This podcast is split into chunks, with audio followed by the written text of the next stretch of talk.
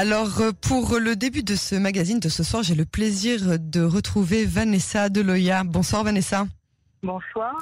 Vous êtes euh, psychanalyste depuis 26 ans et vous avez par ailleurs une formation de philosophie que vous avez obtenue à la Sorbonne. Vous êtes aussi poète et votre premier recueil sera d'ailleurs euh, bientôt publié aux éditions Le Vent. Je voulais tout d'abord vous dire que je suis très heureuse d'entamer ce soir avec vous cette série de podcasts et le premier thème que nous allons aborder nous concernera très bientôt tous. On espère vraiment vraiment très bientôt. C'est euh, comment apprivoiser l'après Corona, comment désamorcer ces craintes que nous avons de l'après. Alors vous avez retenu, euh, si j'ai bien compris, deux approches qui sont complémentaires mais tout de même différentes. Euh, et je vais vous laisser nous les faire découvrir. Elle parle de solidarité, elle parle de de, de, de, de générosité. Et la première, je vous laisse en parler, c'est celle du SEL, le système d'échange local.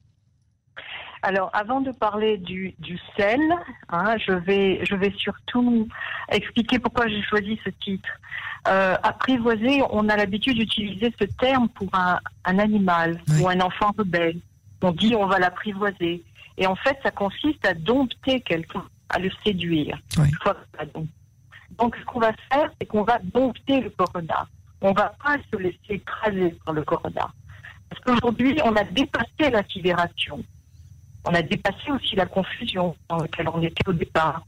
Et à ce stade, aujourd'hui, on est, on est véritablement quand tu fais par une protection physique. Alors, Vanessa, je vais vous demander de vous placer à un endroit où on vous entend mieux parce qu'il semblerait qu'il y ait un problème de, on vous capte pas très bien. Est-ce que vous avez un ah endroit où vous pouvez être mieux entendu? Ok, je vais me déplacer. Ouais. C'est mieux? Ça, mieux là? Ça commence à le devenir. Ok. Alors voilà, ce que je disais, c'est qu'aujourd'hui, on est, euh, on, on, fait tout pour assurer une protection physique. Oui. Hein, on, on, on s'essaye. Il y a aussi des réfractaires qui sont suicidaires. Il y a aussi des illuminés. Hein, je pense à, à, certains religieux qui sont persuadés qu'ils sont euh, qui sont privilégiés et qui sont sous une, une couverture euh, divine. Et aujourd'hui, ce qu'on constate après la sidération qu'on a dépassée, c'est que on a subi une agression qui était invisible, mais qui est réelle, et qu'on appelle une agression psychique. Oui. Et cette agression psychique, elle a été amplement diffusée par les médias. Vous n'êtes pas concernés, ce sont les, les, les grands médias. Hein, et aussi par un cortège de médecins.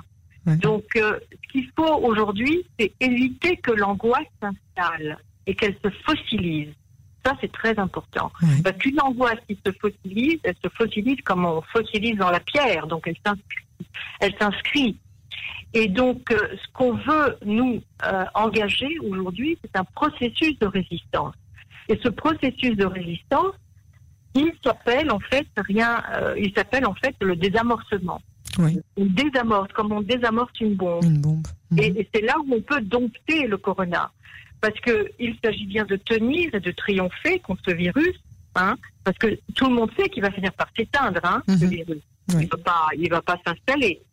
Donc, euh, ce, que, ce que moi je propose, c'est les deux options d'altérité et de solidarité, qui sont deux contre-attaques en fait. Hein. Oui. Et en fait, ça correspond au recède et à la rachmanout, à la générosité et à la compassion, Oui. qui sont des mécanismes de soutien. Parce qu'aujourd'hui, on, on voit combien de, vulnérables sont exposés à cette crise, hein, je veux dire, euh, économique, euh, qui, réclame une main tendue. Euh, les inégalités sociales, on, les voit dans la rue, on les voit, on les voit dans, autour de nous. Et, et, donc, il faut absolument qu'on revienne à cette notion fédératrice du Ehad. On est un peuple uni. Hein et je pense évidemment à, une petite jeune qui, euh, qui a démarré d'une façon complètement artisanale, qui est Sarah Ben, et qui a, et qui a pris l'initiative de créer son Union des indépendants euh, en Israël. Et, et, et pour, pour moi, c'est un exemple artisanal qu'elle a eu, mais qui a été sentimental au départ, parce qu'elle était affectée. Et cet exemple-là, on peut le multiplier. Et elle nous a prouvé qu'elle peut être une leader. Et je pense qu'elle ira loin politiquement, parce qu'elle peut vraiment faire une carrière. Donc ce que je veux dire, c'est que tout un chacun peut prendre ce genre d'initiative individuelle qui peut prendre une dimension collective. Et, donc là, j'arrive à ce mouvement que vous avez évoqué, qui a démarré aux États-Unis dans les années 60, qui a, été en fait créé par des hippies américains. Ils l'ont appelé le barter. Et aujourd'hui, ça continue à être le Burning Man. Vous avez entendu parler du Burning Man? Non. C'est en plein désert. Tous les ans, il y a une réunion en plein désert et qui pratique exactement le système d'échange sans argent. Le troc. voilà. Et ça, ça a été donc euh, pratiqué en France, aussi bien en Bretagne qu'en Normandie. Et en fait, ça s'appelle le sel, comme le sel et le poivre. Et ce sont les initiales du système d'échange local, mhm. le sel. OK Donc, c'est, ça peut paraître comme ça, être, euh, entre une utopie politique et, mais en fait, c'est très réaliste parce que c'est une philosophie qui est basée sur l'entraide et le troc. Donc, cet échange sans argent est un échange de biens, de services et de savoir. Donc, euh, chacun vraiment peut, peut, peut le pratiquer à son niveau dans son environnement proche. Comme par exemple, donnez-nous un exemple de quelque chose qui est accessible. ça, consiste à dire, si une heure de ma vie équivaut à la tienne, tu me construis une bibliothèque et je t'initie à l'informatique. Ok. C'est faisable. Oui, tout à fait. Donc en fait, cette inégalité, et, l'inégalité en fait sera ainsi abolie. Parce que du coup, la solidarité, elle crée du possible. Mhm. Et ça, c'est tout à fait envisageable en Israël. Parce que ça, je vous renvoie aussi à un grand professeur hein, qui, euh, qui, qui s'appelait Ivan, Ivan, Ivan Illich, pardon, et qui est né à Vienne, qui est décédé en 2002 et qui a beaucoup marqué la sociologie et aussi l'écologie politique. Et il était très très concerné. Bon, il est devenu philosophe et théologien. Euh, pour la petite histoire, sa mère était une juive séfarade et son père croate, mais il a revisité les valeurs de tous nos anciens. Et c'est là où on peut dire que on doit revenir à des choses qui ont fonctionné comme, comme, comme des alternatives euh, euh, parallèles, si vous voulez. Parce que ce qu'il dénonce, c'est que la société industrielle de surcroissance et consumériste nous a complètement piégés. Et lui, son slogan, ce serait libérer l'avenir comme un cri. C'est son cri, libérer l'avenir. Et il, il, nous, dit, en fait, avec ces mots à lui, que le mieux-être, c'est-à-dire que tout, ce dont on s'est battu pour, euh, euh, euh, avoir un confort, par exemple, pragmatique et matérialiste, que le mieux-être est un obstacle au bien-être. Et on a oublié ça, que la course à la consommation, ça nous a coûté très cher. Et selon lui, je veux dire, l'homme a besoin d'un outil avec lequel travailler, mais pas d'un outillage qui travaille à sa place. Et c'est vrai qu'on a, on a quand même eu recours beaucoup aux ordinateurs, aux machines, etc. Et en fait, cette croissance-là, elle a eu des ravages. Donc il faut revenir à un mode beaucoup plus écologique, beaucoup plus humain. Et c'est une sorte de ralentissement qui peut devenir une amélioration.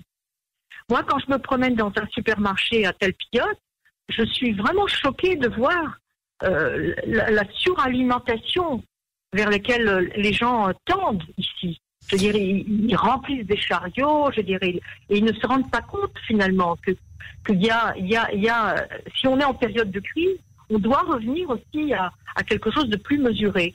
Donc, mais alors, mais oui, mais cette, euh, cette ruée vers les supermarchés qui a été euh, euh, surtout présente lors de la première crise, c'est parce qu'il nous il, le gouvernement disait qu'il risquait de manquer certains produits. Et puis, pour le coup, il a manqué des œufs, par exemple. Après, ça n'a plus été le cas. Mais ce que je veux dire, c'est que les, les personnes qui ont des grandes familles, qui ont plus de 3-4 enfants, se disent, moi, va bien falloir que je nourrisse mes gosses. Et puis, en plus, si on veut m'éviter d'aller au supermarché tous les jours comme je le faisais auparavant, et qu'on me demande aujourd'hui de limiter mes sorties eh ben, je vais faire un gros achat euh, pour au moins toute la semaine ou pour les dix prochains jours. Donc c'est aussi pour ça euh, que certaines personnes faisaient des, des, des, achats qui effectivement les gens se baladaient avec des chariots et puis on les regardait avec des yeux bizarres en disant mais t'es fou, c'est pas vraiment la guerre.